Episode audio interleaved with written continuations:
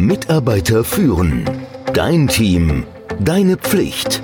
Der Podcast für Antreiber, Macher, Menschenkenner, Widerstandskämpfer und Zuhörer. Der Podcast von und mit Kai Beuth, dem Experten für das Thema Führung. Wie du die Produktivität deines Teams steigerst. Bis vor kurzem hatte ich noch nie darüber nachgedacht, dass der Satz, deine Augen sind größer als dein Mund, bei der Arbeit gilt. Aber dass wir denken, wir können mehr tun, als wir tatsächlich können, ist ziemlich aktuell. Was machst du also, wenn du merkst, dass du eigentlich nicht alles tun kannst, was du tun musst? Zumindest nicht auf dem Niveau, das du glaubst, die Aufgabe verlangt.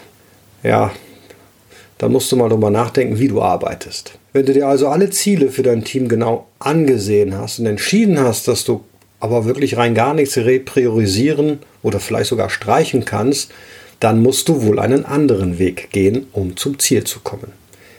Dieser Weg könnte sein, mal tiefer zu schauen, wie denn dein Team arbeitet.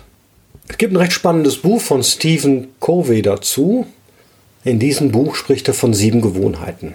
Ich habe das mal in den Show Notes zu Amazon verlinkt. Weise nochmal gerne darauf hin. Die zahlen mich nicht dafür.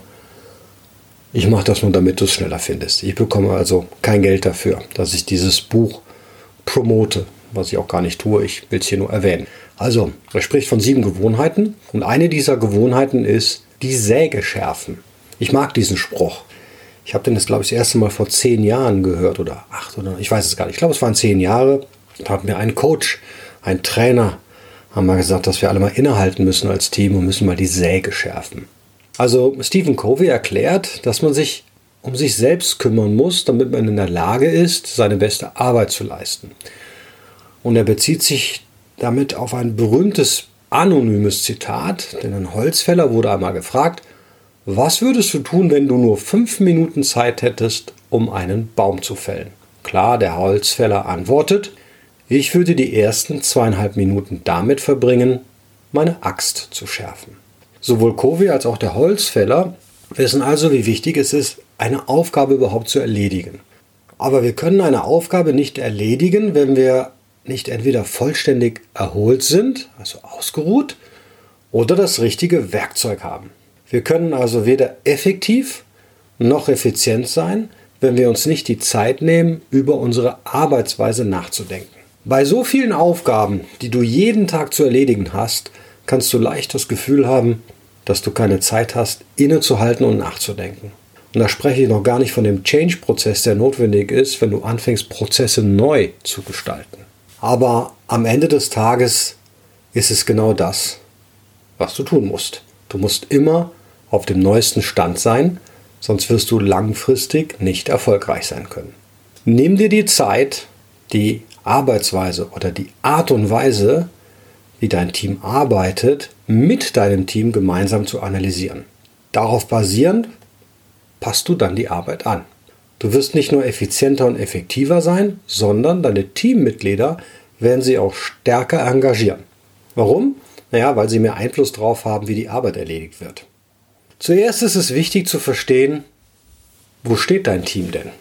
Natürlich braucht ihr dafür ein gemeinsames Verständnis. Analysiert, was die meiste Zeit in Anspruch nimmt. Das ermöglicht es euch, die Arbeitsbereiche mit dem größten Rationalisierungspotenzial zu identifizieren. Mal ein Beispiel. Wenn es euch gelingt, 10% effizienter bei einer Aufgabe zu werden, die in der Regel 10 Stunden in der Woche dauert, dann spart ihr eine Stunde. Um das gleiche Ergebnis bei einer Aufgabe zu erzielen, die nur 2 Stunden pro Woche in Anspruch nimmt, da musst du schon eine Effizienzsteigerung von 50% erreichen. Konzentriere dich also auf die dicken Brocken. Bevor du ein Meeting zur Neugestaltung eines Prozesses einberufst, solltest du jedes Teammitglied bitten, die Zeit, die es für verschiedene Aufgaben aufwendet, abzuschätzen. Und man kann das gut mit einem Google oder einem Excel-Sheet machen. Ich denke mal, zwei Wochen kann man dafür sich schon Zeit nehmen. Dann entscheide, wie du die Aufgaben nach Aktivitäten, zum Beispiel E-Mail, Meetings, Recherche und so weiter, Projekte oder Verantwortung, zum Beispiel Social Media Anhänger gewinnen, Kundenbeziehungen pflegen, Vertrieb, Kunden anrufen und so weiter aufteilst. Sammle dann die Ergebnisse und präsentiere sie gesamtheitlich. Nur so kann das Team den prozentualen Anteil der für die verschiedenen Aktivitäten aufgewendeten Zeit sehen. Hilft einem Team dabei, kreativ über inkrementelle und transformative Veränderungen nachzudenken. Das machst du, indem ihr euch darüber austauscht, wie man die Produktivität verbessern kann. Ich habe da mal eine Liste zusammengestellt, die verschiedene Ansätze hat, wie man so eine Analyse vorantreiben kann. Also erstes Bündels. Gruppiere ähnliche Aktivitäten. Standardisieren ist immer gut. Entwickle Vorlagen, um einfachere und konsistente Aktionen zu unterstützen. Zeit reservieren. Die Zeit für eine bestimmte Aktivität begrenzen. Training, na klar, entwickle mal deine Fähigkeiten. Also nur wenn du es kannst, kriegst du es auch hin. Automatisieren, nutze jegliche Technologie, um einen Teil der Arbeit für dich zu erledigen. Ersetzen, ersetze eine Aktivität oder einen Prozess durch eine ebenso effektive, aber weniger ressourcenintensive Aktivität. Delegieren. Immer gut, die Aufgabe einer anderen internen oder externen Ressource zuzuweisen. Rotieren. Man kann die Verantwortung auf mehrere Mitarbeiter verteilen. Klar reduzieren, verringere die Anzahl der Male, die du eine Aufgabe erledigst und Erholung, richtig, gut ernähren, schlafen, essen, Bewegung und immer, immer um Hilfe bitten. Bei einem Team bin ich mal wie folgt vorgegangen. Und die Ergebnisse waren wirklich transformativ. Wir stellten frühere Annahmen in Frage und identifizierten Möglichkeiten, die unsere Arbeitsweise auf den Kopf stellen würden. Hier ist, was wir im Laufe von zwei Stunden getan haben. Also wir haben uns zwei Stunden zusammengesetzt nach der Analyse und haben überlegt, was machen wir denn jetzt? Als erstes ausrichten. Die ersten paar Minuten haben wir damit verbracht, die Ergebnisse unserer Zeiterfassung zu verstehen und auch zu bewerten. Anschließend wussten wir, was wir innerhalb dieses Meetings angehen wollten und was nicht. Da es sich um ein Vertriebsteam handelte, gab es einige Aktivitäten, die fast jeder machte oder auch im Team machen konnte. Es gab aber auch andere, die einen Spezialisierungsgrad oder besondere Erfahrung erforderten. Wir haben uns darauf geeinigt, uns darauf zu konzentrieren, die Aktivitäten zu rationalisieren, die von allen Teammitgliedern gleichermaßen erledigt werden und auch können. Diese machten auch einen guten Prozentsatz des gesamten Arbeitspensums aus. Zweitens identifizieren. Wir haben jede Aufgabe ein eigenes Flipchart zugeordnet und im Raum aufgehängt. Darauf folgten dann 10 Minuten stilles, stilles Brainstorming und wir schrieben die Antworten auf die folgenden zwei Fragen auf Post-its. Wenn dein Team remote ist, dann kannst du das auch super auf einem Trello-Board oder in Google Docs tun. Erste Frage, was funktioniert derzeit gut, was wir nicht ändern wollen und wovon wir lernen können? Und zweitens, was funktioniert nicht? Welche Punkte gibt es, die mehr Zeit brauchen oder mehr Zeit, als sie eigentlich brauchen sollten? Welche Prozesse sind übermäßig kompliziert? Drittens, klären. Jede Person hat ihre Post-its auf den entsprechenden Flipcharts gepostet. In der Gruppe gingen wir dann die einzelnen Flipcharts ab. Dann konnten die Mitarbeiter alle Informationen lesen und klärende Fragen stellen. Viertens, vorstellen. Nachdem wir alle Flipcharts durchgegangen waren, suchte sich jedes Teammitglied einen Punkt aus, für den sie eine Lösung hatte. Dieses Team war groß, bei einem kleineren Team sollten sich die Mitarbeiter zwei oder drei Punkte auswählen. Die Punkte, die sie auswählten, mussten allerdings nicht in direkten Zusammenhang mit ihrem Arbeitsbereich stehen.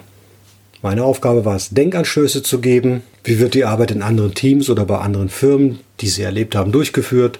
Gibt es andere oder ähnliche Prozesse, Verfahren oder Richtlinien, die man kopieren oder adaptieren kann? Fünfter Punkt, vorstellen. Nach ein paar Minuten des Nachdenkens stellte jede Person ihre Idee oder Ideen der Gruppe vor. Sie wurden gebeten, den von ihnen gewählten Punkt und ihre Lösung zu erläutern. Es ging nur ums Zuhören, ohne zu urteilen. Es konnten nur klärende Fragen gestellt werden. Keine Diskussion, ob es Sinn macht oder nicht. Sechstens entscheidend, während die Mitarbeiter ihre Ergebnisse vorstellten, fasste ich die Punkte und Lösungen auf einem Whiteboard zusammen Nachdem alle Ideen aufgenommen waren, stimmte die Gruppe ab und identifizierte die vier besten Ideen, die weiter verfolgt werden sollten. Siebtens, entwickeln. Wir begannen die Ideen mit Leben zu füllen, indem wir in kleinen Gruppen arbeiteten. Folgende Fragen beantworteten wir dabei. Erstens, welche Punkte genau versuchen wir zu lösen? Wie sieht dann die Lösung aus? Welche Ressourcen werden benötigt? Welche Fragen müssen beantwortet werden oder welche Informationen müssen gesammelt werden? Was sind die nächsten Schritte?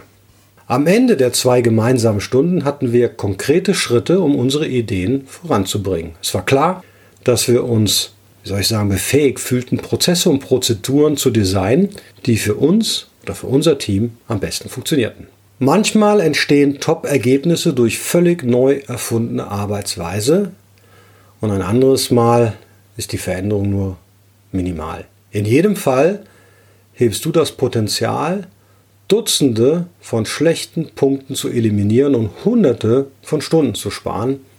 Und das alles ohne notwendigerweise zu viel Zeit aufwenden zu müssen.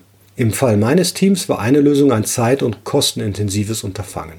Aber viele der Ideen waren preiswert und erforderten nur ein paar Stunden Zeit und gute Kommunikationsfähigkeiten. Zum Beispiel arbeitete eine Gruppe an folgendem Thema. Naja, Kunden kennzeichnen grundsätzlich jede Anfrage als eilig. So, das verleiht den Anfragen natürlich eine Komplexität und Dringlichkeit, die sie eigentlich gar nicht brauchen.